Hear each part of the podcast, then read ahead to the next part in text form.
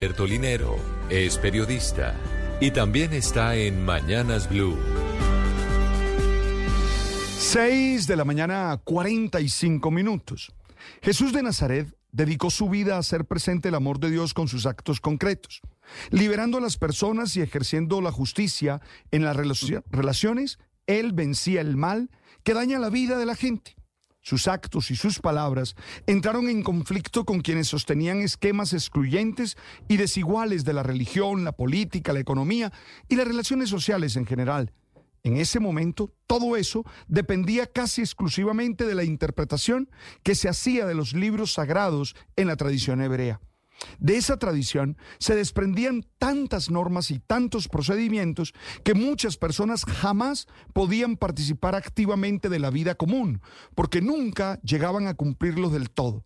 Jesús rompe con esa rigidez y acoge a todos los que su propia tradición rechaza.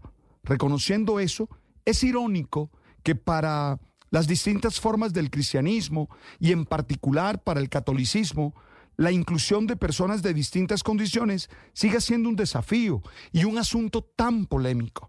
Además, el catolicismo por definición y por nombre tendría que estar abierto a acogerlos a todos y a todas, como los ha recordado recientemente el Papa Francisco.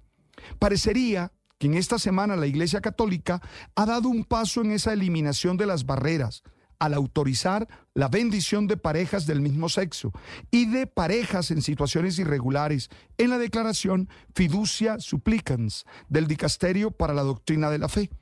En ella explica que cuando las personas piden la bendición como acto de piedad, están mostrando confianza en la iglesia y en su capacidad para ayudarles a encontrarse con Dios y a cumplir su buena voluntad. La declaración insiste en que bíblica y pastoralmente es posible hacer estas bendiciones, sin que eso signifique aprobar esas uniones, ni mucho menos equipararlas con el matrimonio.